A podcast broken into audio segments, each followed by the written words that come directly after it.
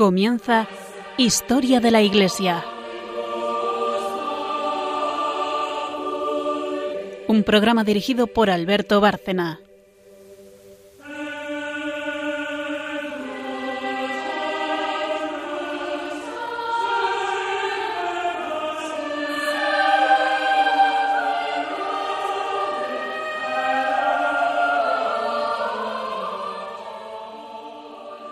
Buenas noches, un día más, buenas noches, oyentes de Radio María y de este programa de Historia de la Iglesia. Volvemos para continuar con la serie dedicada al Sagrado Corazón, pero antes de nada saludarles a todos ustedes, los que nos oyen habitualmente y los que nos oigan hoy, eh, por lo que sea, aunque no conozcan el programa. Buenas noches, María Ornedo. Buenas noches. Buenas noches, Carmen Tour de Montis. Buenas noches. Buenas noches a todos. Haremos, como siempre, eh, ante todo en este sumario, una introducción de lo que va a ser el programa de hoy. El anterior se lo dedicamos a la fundadora del Instituto del Sagrado Corazón, Santa Magdalena Sofía. No acabamos el tema, no agotamos el tema. Eh, en cuanto a su biografía y su, obra, que va a seguir hoy en la primera parte del programa, eh, a continuación haremos un, bueno, como siempre, el santo del día en la siguiente sección, un santo que tenga que ver y que este va a ser un mártir de la Eucaristía, eh, muy lejano en el tiempo al que nos trajo Carmen en el programa anterior, un santo mártir húngaro eh, de la Eucaristía de los años ya 50 del siglo, del siglo XX. Y luego en la parte final, magisterio, como siempre, a cargo de María Ornedo. Después de la pausa, empezamos ya, entramos en materia con Santa Magdalena Sofía.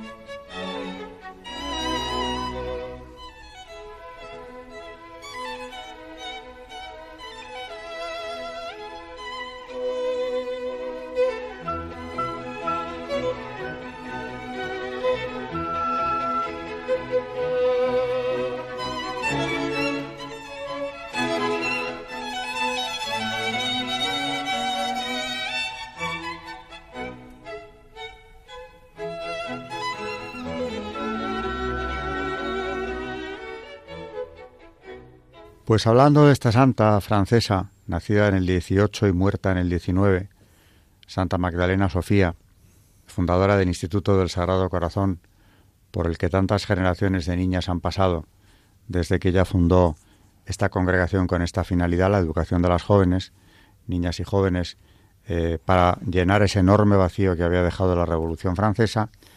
Eh, nos quedamos el otro día un poco a medias porque Carmen tenía muchísimo más que contarnos de hecho, nos ha traído hoy, y lo vamos a contar, una guía realizada por antiguas alumnas de este mm. colegio, de los colegios de, del Sagrado Corazón en Francia, que nos hablan del contexto histórico de la obra de la fundadora, Santa Magdalena Sofía, y también de las casas por las que fue pasando en París. Adelante con Exactamente. Pues eh, si os parece bien, aunque ya hemos contado un poco la vida de Magdalena Sofía, de esta santa, vamos a ir eh, poniendo, pues haciendo un paralelismo entre su vida un poco y el contexto histórico en el que, que es muy importante además para ir entendiendo eh, todo lo que va haciendo, ¿no? Entonces, pues eh, recordemos que, mm, que, a los 16 años deja la pequeña ciudad de Borgoña donde, donde vivía y entra eh, y deja además a su familia y a los 22 años se traslada a Amiens eh, que además era considerada como la cuna de la Sociedad del Sagrado Corazón. Y recordemos que, bueno, el contexto histórico es muy turbulento. Em, eh, en, desde 1789 89 se toman importantes medidas de laización, como la obligación, algo cosas que ya hemos contado aquí, pero bueno, les recordamos a nuestros oyentes, la obligación para los sacerdotes de prestar juramento a la constitución civil del clero, la proclamación de la libertad de culto, la creación de un Estado civil no religioso, lo que viene a ser una política sistemática de descristianización que culminó, como ya contamos en el programa interior, que es precisamente cuando, cuando llega Magdalena Sofía a París, con el terror eh, de los años 1793 a 1794. Y recordamos también a nuestros oyentes lo que pasó durante este periodo, este periodo los sacerdotes refractarios que se negaron a prestar juramento pues fueron prisioneros o ejecutados. Se ordena además la clausura de todas las iglesias y se prohíbe la celebración del culto privado público. El calendario eh, gregoriano tradicional es reemplazado por el republicano, eh, que comenzaba con la abolición oficial de la realeza en 1692 y que evidentemente no hacía ninguna referencia a fiestas religiosas. Esta política, eh, época en la que, como decimos, llega Magdalena Sofía a París, se sigue después del terror con el directorio. Las medidas contra los sacerdotes refractarios fueron anuladas y la República, a falta de medios, acepta la reapertura de las iglesias religiosas. Es por ello que Magdalena Sofía va a poder eh, abrir sus centros. En París, los increíbles y las maravillosas se lanzaban sin freno a una vida de placer, que era como les llamaban a, a esta gente, ¿no? El respeto a los sacramentos y a los preceptos religiosos disminuyó, como lo demuestran, bueno, eh, la multiplicación eh, de divorcios y suicidios, que bueno, una época muy convulsa cuando llega Magdalena Sofía a, París. Eh, también tenemos algunas referencias para, orientarnos. hay dos personajes muy importantes, Leonor de Tournely y Joseph Barin, que son los padres del Sagrado Corazón y los padres de la fe, que además son contemporáneos y que fueron acusados por los jansenistas de ser demasiado laxos y por los galicanos de estar demasiado cerca del Papa, eh, estos dos siglos antes, y se suprime la orden por el Papa, por el Papa Clemente XIV en 1773. Algunos jóvenes sacerdotes emigran huyendo de la revolución y sintiendo que la discristianización del país tenía su causa en, los excesos del jansenismo y buscaron el medio de restaurar la compañía de Jesús en Francia. Uno de, uno de, ellos, el padre Lenor de Tournely, funda junto con Charles de Broglie la Sociedad de los Padres del Sagrado Corazón de Jesús y les da como finalidad dedicarse al corazón de Jesús, resucitar el amor a Jesús en las almas y la luz de su doctrina en los espíritus, y para ello tomar los sentimientos y las disposiciones interiores de ese divino corazón y extenderlas mediante la educación de la juventud. También concibió el proyecto de una sociedad de mujeres que se consagraran a la educación de las niñas y jóvenes con el mismo objetivo.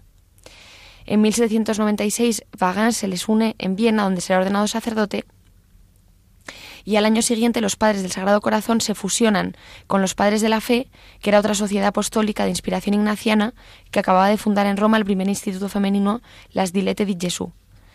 Los padres del Sagrado Corazón se llaman a partir de ese momento padres de la fe, ya que en Francia cualquier referencia al corazón de Cristo representaba todavía a la contrarrevolución y era inadmisible.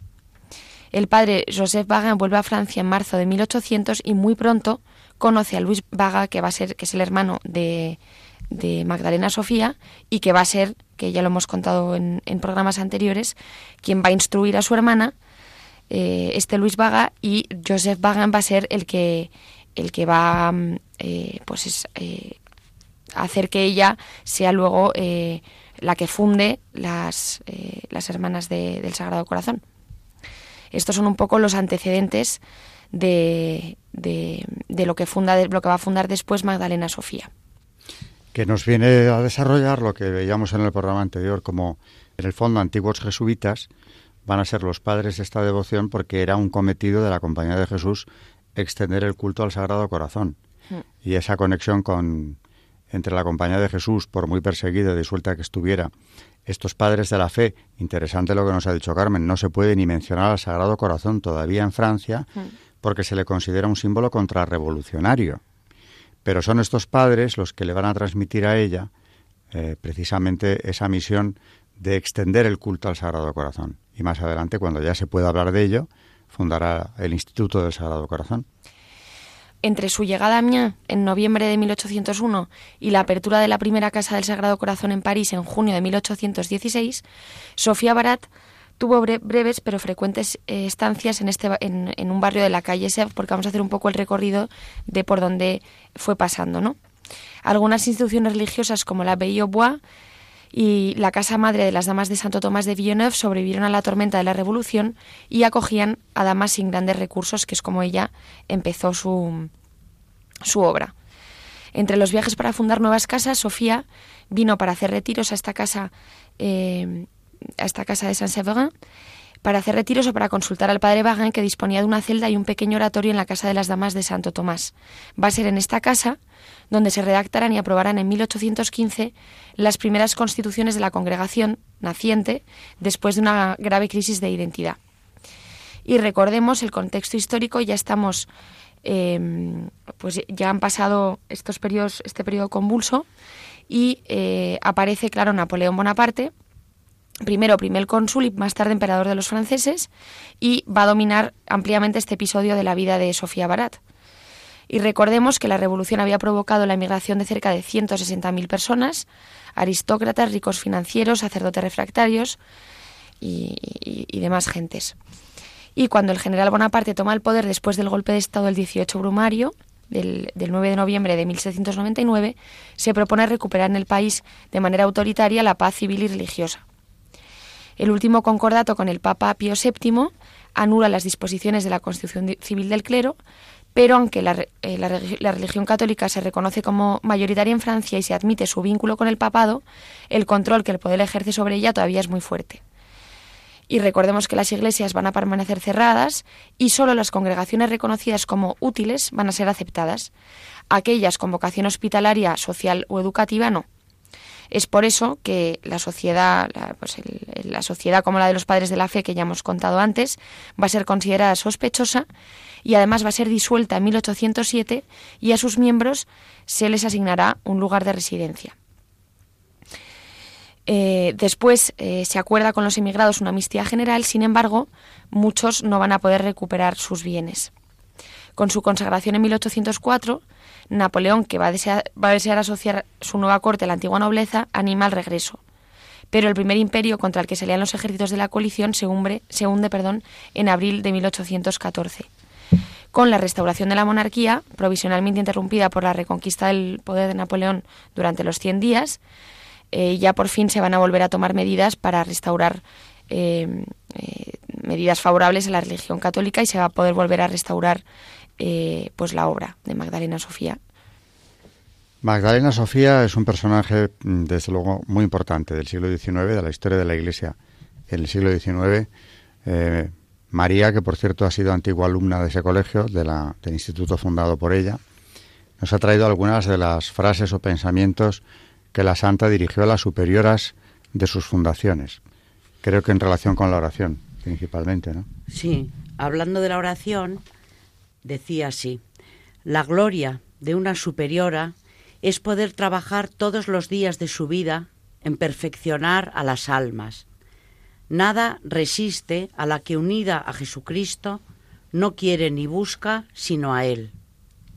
A una superiora muy ocupada le dijo la Santa Madre, que por cierto así la llamábamos en el colegio, la Santa Madre, siempre hablábamos de la Santa Madre decía, distribuid cuidadosamente el tiempo, a fin de tener vuestra hora de oración por la mañana y por la tarde, además de los otros ejercicios espirituales de regla.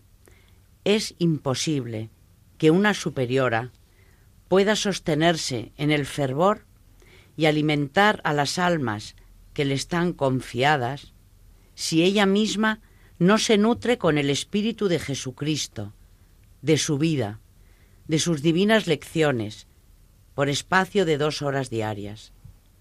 Sobre todo, hija mía, dice en otra ocasión, sea la oración nuestro alimento. Una superiora que carece de este atractivo o que no lo sigue es un cuerpo sin alma o un árbol sin frutos. Que os importe mucho todo lo que os acerque a Jesús y a su divino Espíritu. Manteneos unidas a Jesús, manantial de todo bien. Sus aguas correrán sobre vos con abundancia, y hasta podréis derramarlas sobre las almas que os están encomendadas. Oyendo esto que les dice la fundadora del Sagrado Corazón a las superioras de sus fundaciones, yo pensaba que realmente lo tenemos que nos lo tenemos que aplicar. Porque claro, está hablando para religiosas, que duda cabe, y además de responsabilidad grande, puesto que son superioras de sus conventos. Pero es que esto mismo que les dice a ellas como una prioridad, tienen que buscar el tiempo para la oración, es que no hay un solo santo que no lo subraye. Y las vidas de los santos, lo comentaba con un amigo hace poco, eh, son precisamente uno de los mayores regalos que nos, que nos da la Iglesia. Cuando nos presenta esos modelos eh, de vida cristiana, realmente nos hace un regalo enorme porque si nos acercamos a sus biografías, nos encontramos con las pautas con el que hay que seguir, con el camino que ya está trillado por ellos, que siendo tan humanos como nosotros han sabido acercarse a Dios. Y desde luego, no falla en ninguno de ellos ese espacio dedicado a la oración. Unos más tiempo, otros menos, pero no se puede pasar un solo día, como dice Santa Magdalena Sofía, sin hacer oración. Y esto interpela también a los laicos, a los seglares, porque un cristiano verdaderamente que, que pretenda serlo, que pretenda ser fiel a Jesucristo, tiene que encontrar ese tiempo en el día. Es muy difícil llevar una vida cristiana, aparte de muy duro, muy árido, si no hay ese tiempo para Dios, si no hay ese tiempo de oración. Les dice también, enderecen a menudo sus instrucciones hacia la devoción al corazón de Jesús. Hagan sentir su excelencia y lo íntimamente ligado que con esta devoción está el espíritu del instituto, e insistan también en las virtudes propias para alimentar en él esta devoción, la pobreza, la humildad y la obediencia, mas no sólo en lo que pudiera llamarse el magisterio de la superioridad han de recibir alimento las almas religiosas, sino también en las reuniones y en los recreos, donde la conversación de asuntos edificantes, tratados bajo amables formas, han de interesar a todas y contribuir al bien espiritual de cada una por la influencia de la superiora. Ya lo sabéis, no quiero en este mundo otra cosa que la gloria del Sagrado Corazón de Jesús, y no podemos procurársela sin imitar sus virtudes. Solo por las humillaciones y el sufrimiento salvó las almas. La mansedumbre y la paciencia de una superiora lo hacen todo en su gobierno. Todo se compone con este remedio. Nada resiste a un alma unida a Dios por la práctica de todas las virtudes, sobre todo la mansedumbre y la humildad. Trabajemos en hacernos humildes y pacientes, escribía en otra ocasión. Nunca hubiese creído que esta virtud de la paciencia fuese de tan difícil adquisición y os aseguro que hace falta una buena dosis para gobernar a los demás. ¿Cuánta perfección exigen los imperfectos? La paciencia todo lo alcanza, que decía Santa Teresa. Y efectivamente así es. De grandes dosis hacen falta, me imagino, para dirigir eh, comunidades religiosas que son personas consagradas a Dios eh, en un camino de perfección y también de darse a los demás. En el caso, desde luego, de las, de las eh, religiosas del Sagrado Corazón, con una misión tan importante como es la formación de la juventud. Pues a estas, por muy absorbidas que estén en sus tareas diarias, le recuerda a la superiora, a la Santa Madre, como dice María, que siempre la llamaban, ese tiempo necesario que deben dedicar a la oración. Eh, en el otro programa que también hablamos de la Santa Madre, no hablamos de la congregación de las hijas de María. Las antiguas alumnas que estén eh, oyendo este programa lo recordarán. ¿no? Cuando nos, nos hacían hijas de María, era lo más emocionante y maravilloso que nos podía pasar en el colegio. El padre Vagán hizo un reglamento a esta asociación de hijas de María y, está, bueno, estaban entusiasmados, ¿no? Decía, eh, ¿se puede amar mejor al corazón de Jesús que amándole por el corazón de María? ¿Y existe acaso medio más seguro de agradar a la Madre que el hacer, conocer y amar a su divino Hijo? Entonces, bueno, bajo la dirección de la Santa Madre, eh, creció mm, esta congregación el registro de la congregación es un glorioso catálogo de nombres eh, que recuerdan, bueno, pues muchísimas virtudes. También eh, se, se pretendió hacer esta asociación para resaltar la importancia histórica, como decía hace un momento Carmen, de la importancia de la Inmaculada. Entonces, esta, esta asociación también se creó para valorar y darle la importancia tan... Mm, o sea, la, necesidad imperiosa de hablar de la Inmaculada Concepción de la Virgen María. Eh, León XII mm, concedió privilegios extraordinarios a esta asociación y, y, bueno, fue una de las características de los colegios del Sagrado Corazón, ¿no? Eh, decía, decía ella que, bueno, primero cuando abrió la, las puertas de la congregación a las, a las antiguas alumnas, que esto ocurrió en el año 1825, y se hablaba del apostolado que las hijas de María tenían que hacer mm, siempre mm, bajo la advocación del Sagrado Corazón y llevando la devoción del Sagrado Corazón por todo el mundo. Decía la Santa Madre, la hija de María ha de ser hija de la Iglesia, por su fe viva y su incondicional abnegación. Ha de ser dócil instrumento en manos de Dios, fiel discípula de los sagrados corazones de Jesús y de, y de María, celadora de su gloria.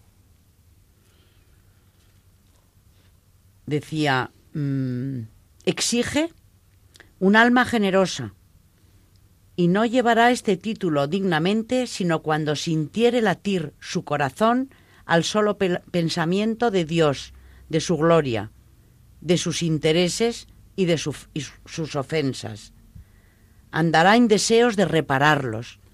No temerá ni trabajos ni sacrificios al tratarse de estas grandes causas, únicas que son dignas de inspirar todos los sentimientos y las acciones de una congregante. Aplicaos, decía el padre Druillet, aplicaos a vuestras obras con espíritu de oración, de unión con Dios y de cordial unión también entre vosotras. Aisladas podría cada una por sí ser débil y no alcanzar el grado de fortaleza que se requiere. Pero hermanadas, el celo de las más fervorosas será como ardiente centella y se propagará rápidamente en los corazones de las demás. Y os consagraréis entonces a las buenas obras con este fervor que obtendrá milagros si para la mayor gloria, de Dios fueran necesarios. Claro, el corazón de la madre y el del hijo eh, son objeto de veneración incluso a través de una orden conjunta, veneración conjunta, eh, una orden también nacida en Francia, precisamente en 1800, que son en plural los Sagrados Corazones, uno de cuyos santos más conocidos es el, el apóstol de los leprosos, padre Damián de Molokai, que pertenecía a esta orden, o más recientemente, también hemos hablado aquí de él, el padre Mateo Crowley, que fiel al espíritu de la orden y del fundador, dedicó su vida a la consagración o a las entronizaciones del Sagrado Corazón, participando también en la del Cerro de los Ángeles, la consagración de España en el Cerro de los Ángeles, que conmemoramos el siglo, eh, su siglo, su primer siglo de existencia, el año próximo, 2019. O sea que eh, esa devoción al Inmaculado Corazón de María que propagaba la, la santa fundadora del Sagrado Corazón, Magdalena Sofía, estaba en el espíritu mismo de la orden y por eso, claro, contemporáneamente nace una orden que, dicho en plural, es la de los sagrados corazones de Jesús y de María, que los venera a ambos a la vez, a ambos juntamente. Se nos ha ido el tiempo de la primera sección y hemos seguido hablando de la fundadora del Sagrado Corazón de Jesús, de la Orden del, del Sagrado Corazón. Vamos a la pausa y después de esta, Carmen, como dije en el sumario, nos traerá otro santo de la Eucaristía para después ya en la última sección volver al magisterio.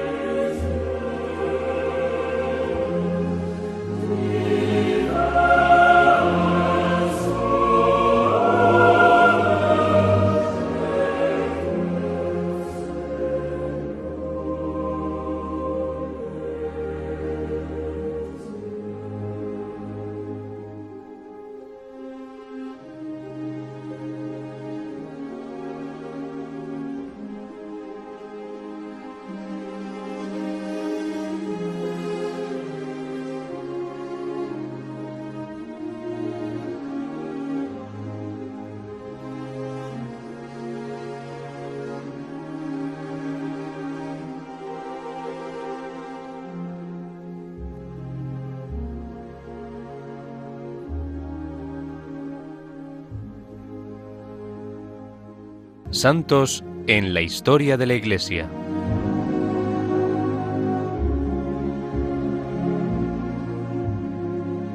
Pues hoy vamos a hablar de San Tarsicio, que es el patrono de los monaguillos y, eh, según la tradición, al joven Tarsicio se le confió llevar la comunión a algunos cristianos que estaban prisioneros.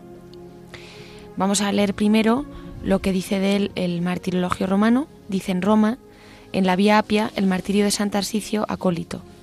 Los paganos le encontraron cuando transportaba el sacramento del cuerpo y sangre de Cristo y le preguntaron qué llevaba.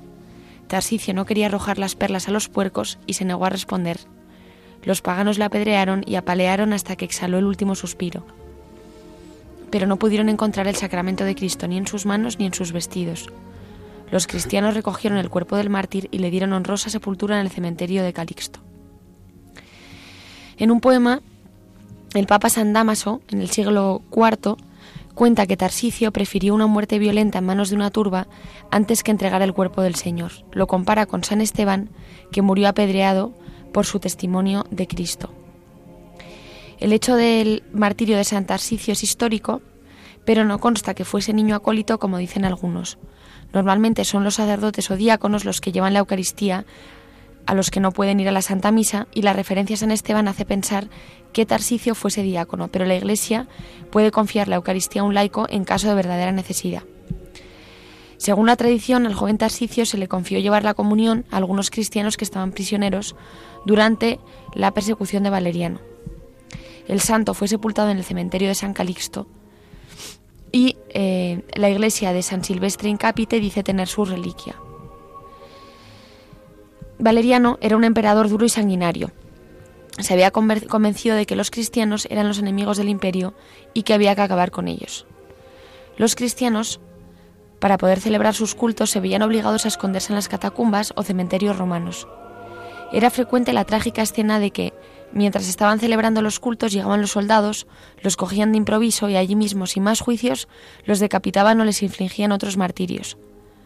Todos confesaban la fe en nuestro Señor Jesucristo el pequeño Tarsicio había presenciado la ejecución del mismo Papa, mientras celebraba la Eucaristía en una de estas catacumbas. La imagen macabra quedó grabada fuertemente en su alma de niño y se decidió a seguir la suerte de los mayores cuando le tocase la hora, que ojalá decía, decía él fuese ahora mismo. Un día estaban celebrando la Eucaristía en las catacumbas de San Calixto. El Papa Sixto recuerda a los otros encarcelados que no tienen sacerdote y que por lo mismo no pueden fortalecer su espíritu para la lucha que se avecina si no reciben el cuerpo del Señor. Uno de estos tiernos niños que escuchan al Papa es Tarsicio. Ante tanta inocencia y ternura, exclama lleno de emoción el anciano Sixto, Tú también, hijo mío, y por qué no, padre, nadie sospechará de mis pocos años. Ante tan intrépida fe, el anciano no duda. Toma con mano temblorosa las sagradas formas y en un relicario las coloca con gran devoción a la vez que las entrega al pequeño Tarsicio, de apenas once años, con esta recomendación. Cuídalas bien, hijo mío. Sale fervoroso y presto de las catacumbas y poco después se encuentra con unos niños de su edad que estaban jugando. Hola, Tarsicio, juega con nosotros, necesitamos un compañero. No, no puedo, otra vez será. Mientras se apretaba las manos con fervor sobre su pecho. Uno de ellos, mozalbete, se exclama, a ver, a ver, ¿qué llevas ahí escondido? Y otro, debe ser eso que los cristianos llaman e intentan verlo. Lo derriban a tierra, le dan golpes, derrama sangre, todo inútil. Ellos no se salen con la suya. Tarsicio por nada del mundo permite que le roben aquellos misterios a los que él ama más que a sí mismo. Al momento pasa por allí cuadrado un fornido soldado que está en el periodo de catecumenado y conoce a Tarsicio. Huyen corriendo los niños mientras Tarsicio, llevando a hombros por cuadrado, llega hasta las catacumbas de San Calixto en la Vía Apia. Al llegar ya era cadáver. Desde entonces el frío mármol guarda aquellas sagradas reliquias sobre las que escribió San Damaso. Queriendo a San Tarsicio almas brutales de Cristo el sacramento arrebatar, su tierna vida prefirió entregar antes que los misterios celestiales.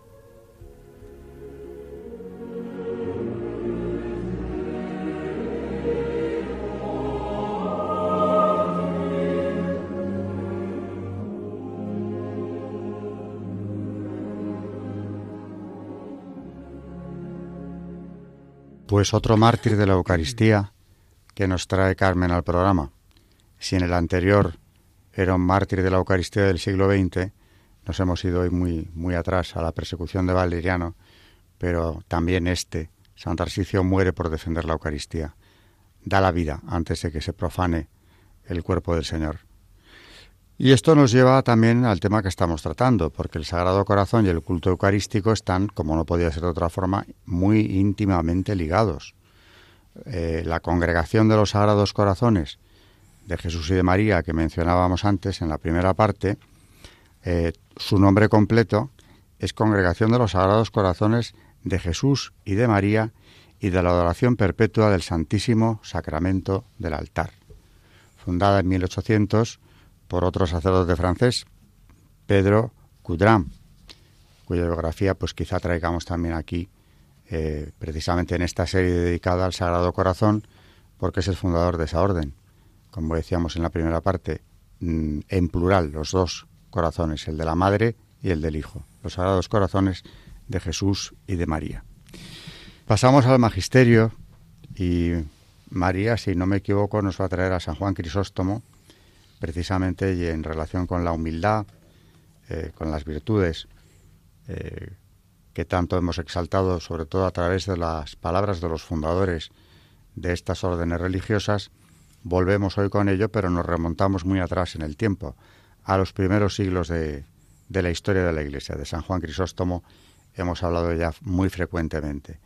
No cuando empezábamos, que también, sino a lo largo de, toda esta serie de programas, precisamente porque como padre eh, de la Iglesia y uno de los más destacados de los padres occidentales, eh, perdón, orientales, eh, ha salido aquí a relucir en, muchas, en muchos momentos.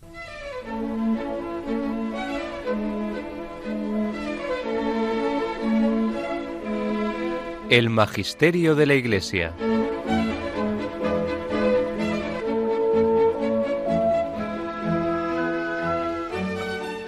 En su comentario a la carta a los Gálatas hay un, apartado en el que titula Examinarse antes que nada a sí mismos.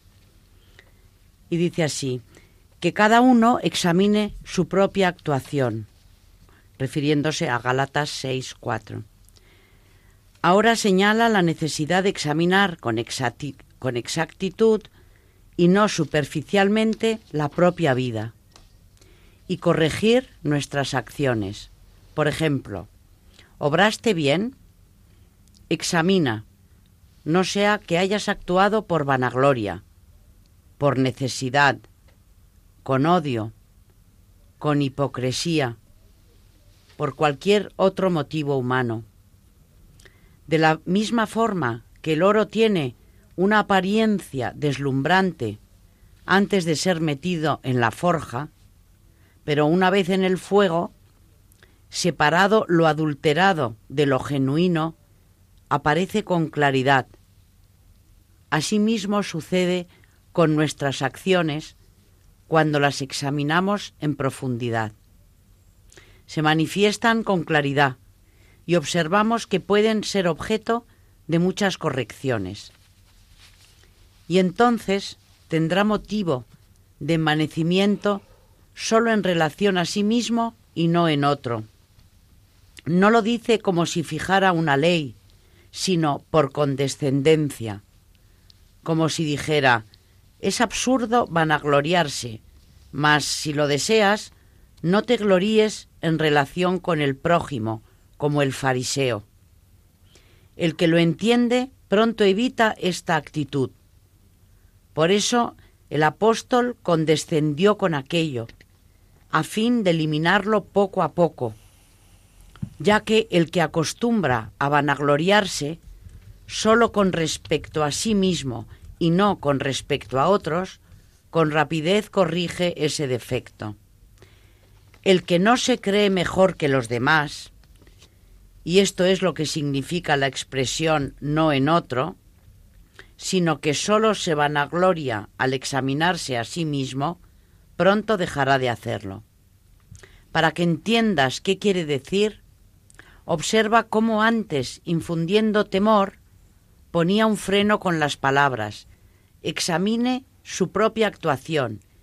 Y ahora añade, cada uno llevará su propia carga. Por una parte, parece como si argumentara en contra de vanagloriarse en relación con otro. Y por otra, corrige al que se envanece, para que no piense excelencias de sí mismo, para lo cual hace que considere sus pecados y abruma su conciencia con la consideración de la carga y el peso. El que es instruido en la palabra, haga partícipe de todos sus bienes al que lo instruye.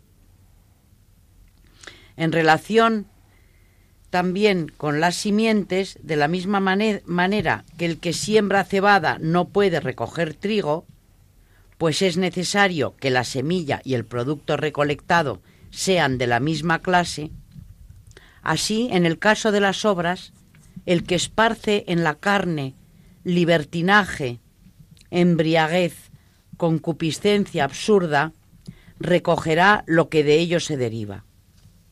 ¿Qué cosas son estas?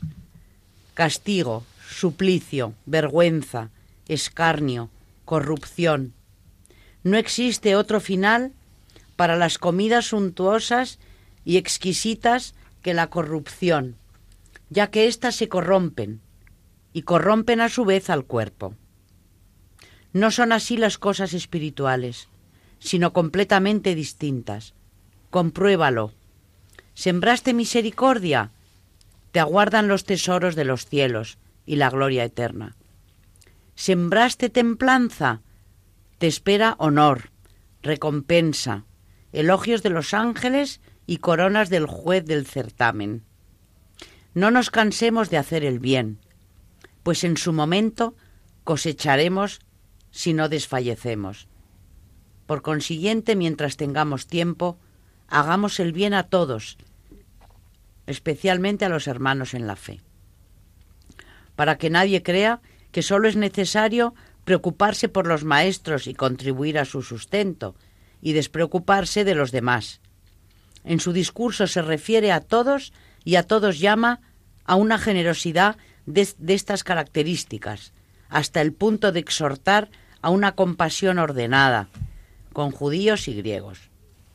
¿A qué orden se refiere? A preocuparse sobre todo de los creyentes, como en otras epístolas, también en esta habla de ser compasivo y generoso. A esto se refiere con la referencia de la semilla y a la necesidad de no cansarse nunca de hacer el bien. Su petición es exigente. Por eso habla también de la recompensa cuando se refiere a una cosecha nueva y extraordinaria.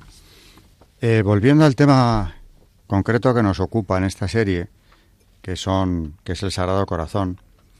Eh, por él, como ya hemos comentado en otros programas, hay quien ha dado la vida. Desde luego estoy pensando en mártires de la Bandé que lo llevaban en la ropa bien visible, los cristeros de México que mueren gritando Viva Cristo Rey. Aquí en España también ha habido, por supuesto, mártires del Sagrado Corazón. Al empezar la Guerra Civil, en julio del 36, fueron asesinados, concretamente, cinco jóvenes por defender el monumento al Sagrado Corazón en el Cerro de los Ángeles. Carmen nos trae esta historia eh, también muy edificante relacionada con el Sagrado Corazón, con el monumento y con la consagración a España de, de España al Sagrado Corazón que se celebrará el centenario, como decimos ya varias veces y repetimos siempre dentro de poco, en 2019. ¿Cómo fue el martirio de estos de estos jóvenes, Carmen? Pues al inicio de la Guerra Civil, el 23 de julio de 1936, fueron asesinados cinco jóvenes. Los cinco eran menores de 25 años y pertenecían a la Pía Unión del Corazón de Jesús y San José. Eran obreros que vigilaban a las madres carmelitas y el santuario. Les mataron por intentar defender el monumento del ataque de los milicianos. Están enterrados en el santuario para la veneración. El 28 de julio, cinco días después del asesinato, comenzó el sacrilegio, milicianos del bando republicano fusilaron la imagen del corazón de Jesús. De nuevo quieren ejecutar a Jesús, darle muerte. Sin embargo, curiosamente, de todos los impactos de bala que recibió, ninguno alcanzó su corazón porque no se le puede matar. Jesús ya ha triunfado sobre la muerte. Este corazón de Jesús es venenado por las madres carmelitas dentro de su convento. La prensa del Frente Popular publicó en primera página las fotografías del fusilamiento y lo tituló Desaparición de un estorbo. La triste foto dio la vuelta al mundo. Después procedieron a la destrucción de las esculturas, primeramente a un mazazo limpio y luego, dada la dureza del material, recurrieron a un cable de acero tirado por un tractor, y como no lo conseguían demoler, recurrieron a la dinamita traída por mineros asturianos. Esos días hubo varios intentos de demolición. Así fue como eh, se destruyó aquel primer monumento, porque después de la guerra civil fue reconstruido y gracias a Dios sigue estando en el mismo emplazamiento, en el Cerro de los Ángeles.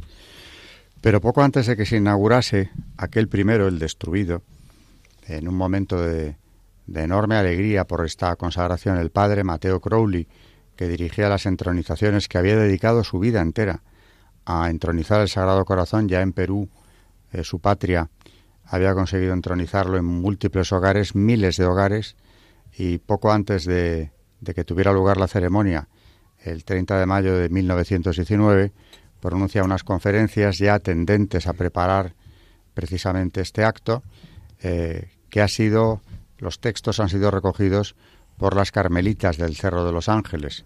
Y, y claro, vienen muy al caso ahora aquellas palabras de alguien que tuvo tanto que ver con aquel acto como el padre Mateo Crowley. Unos días antes del 30 de mayo de 1919 decía así, Amados españoles, con ocasión de la entronización nacional del corazón de Jesús en el Cerro de los Ángeles, renovad en vuestras almas la llama ardiente, la apoteosis de amor de su corazón eucarístico. No lo olvidéis. El hecho culminante en la historia de la Iglesia en España será el que vais a realizar el 30 de mayo. Y esto por el marco extraordinario de circunstancias más que excepcionales, únicas en vuestra historia. Pero que lo sea, más que por ese marco de grandiosidad, por la intensidad de fe y por la renovación de amor eucarístico que dicha entronización provoque. Más, mucho más fuego de amor en comuniones mucho más frecuentes. Más, mucho más fuego en intensidad, en viveza de amor en todas vuestras comuniones. A eso vino Jesús a la tierra, a traer esa dichosa y divina llama. Pedidle, amados españoles, suplicadle, que el sol de ese corazón adorable no se ponga jamás, jamás en los estados que Jesús confió a la reina de Covadonga, a la capitana invicta del Pilar, que ella obtenga que ese sol de divina gloria no tenga nunca ocaso en la tierra que María ama como su segunda patria. ¿Cuál es el sentido íntimo y la trascendencia de semejante gesto? Una afirmación doctrinal, única tal vez en importancia, dados el momento y las circunstancias en que la hará el rey católico de España, afirmación doctrinal que entraña la más solemne de las reparaciones al más grave y público de los atentados contra Dios, la apostasía oficial de las naciones. Afirmación doctrinal magnífica, esplendente, porque será confesión de fe nacional. España gritará a la faz de un mundo deicida esta palabra. Tú solus dominus. Tú reinarás e imperas por la omnipotencia avasalladora de tu adorable corazón. Aquí y allá resonará un solo y mismo clamor, el de la nación española queremos que Jesucristo reine sobre nosotros. Él es Rey de Reyes. Él es nuestro Rey de amor. Hablemos, amadísimos hermanos, de su realeza social. Digo social porque el Señor no puede seguir siendo el Rey de vergüenza que tantos tímidos pretenden, Rey oculto en el fondo del sagrario, rey sin vasallos ni dominios, monarca olvidado en el polvo de la sacristía. No, mil veces no, que si es rey en su Eucaristía, desde la hostia debe él irradiar como un sol, dominando desde ahí la sociedad y el mundo. Nosotros predicamos a Jesucristo y a éste crucificado y sacramentado lejos de, Jesucristo, rechazados sacrílegamente su ley y su espíritu, no habrá jamás sino opresión, mentira y muerte para los pueblos. Retirada la piedra angular del Evangelio, llamaréis inútilmente en socorro de la sociedad a políticos y estadistas.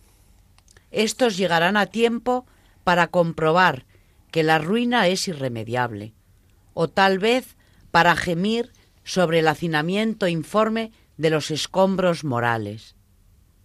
Dicho está hace veinte siglos por unos labios infalibles. Toda casa que no edifique mi Padre caerá.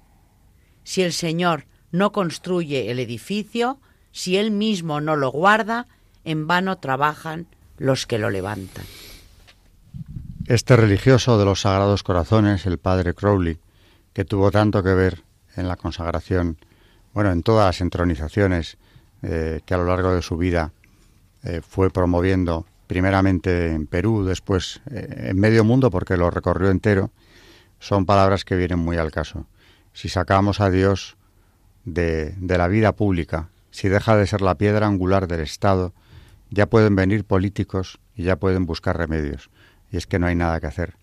Será una sociedad que acabará en ruinas, como decía el padre Crowley, con una visión certera. Por cierto, que calificaba el mismo padre Crowley de hecho culminante de la historia de la Iglesia en España la consagración que estaba a punto de celebrarse. Y sin embargo, a pesar de todo ese amor que se manifiesta como un corazón que arde, el Sagrado Corazón no ha parado de sufrir desvíos, antes y después, mucho antes y mucho después de la consagración. Carmen nos contaba hace poco cómo fueron eh, asesinados los que trataban de defenderlo, esos jóvenes en el Cerro de los Ángeles, cómo fue destruido el monumento a conciencia, llegando hasta utilizar la dinamita. En definitiva, el desvío de los hombres hacia ese amor infinito ha sido constante, y no por eso se cansa de amarnos. A Santa Margarita María de Alacoque le dice él precisamente cómo sufre por ese desvío, por ese olvido de los hombres. Jesús se lamentaba con su santa confidente ese desvío de los que le están consagrados. Ya lo hemos oído. Y en recompensa no recibo de, los, de la mayoría sino ingratitudes por sus irreverencias y sus sacrilegios, y por las frialdades y menosprecios que tienen conmigo en este sacramento de amor. Pero lo que todavía me es más sensible es que son corazones que me están consagrados los que se conducen así.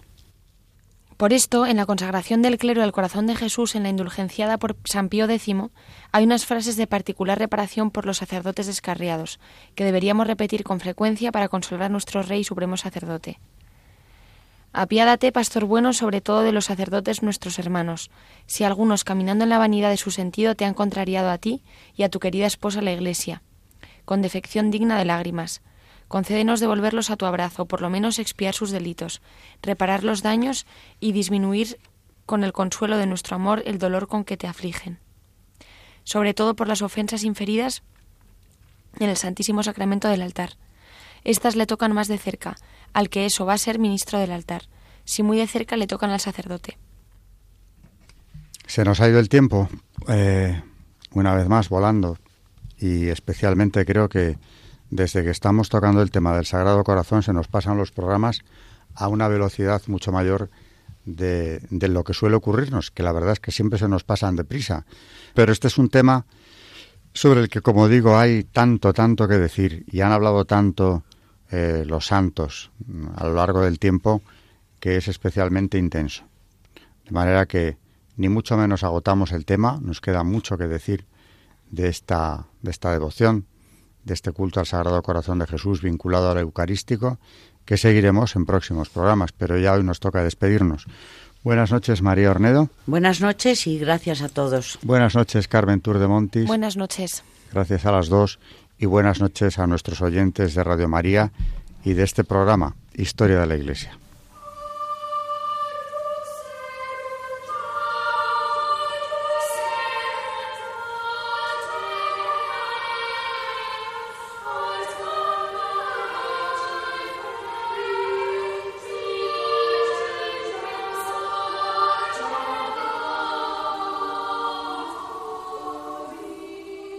Han escuchado Historia de la Iglesia, un espacio dirigido por Alberto Bárcena.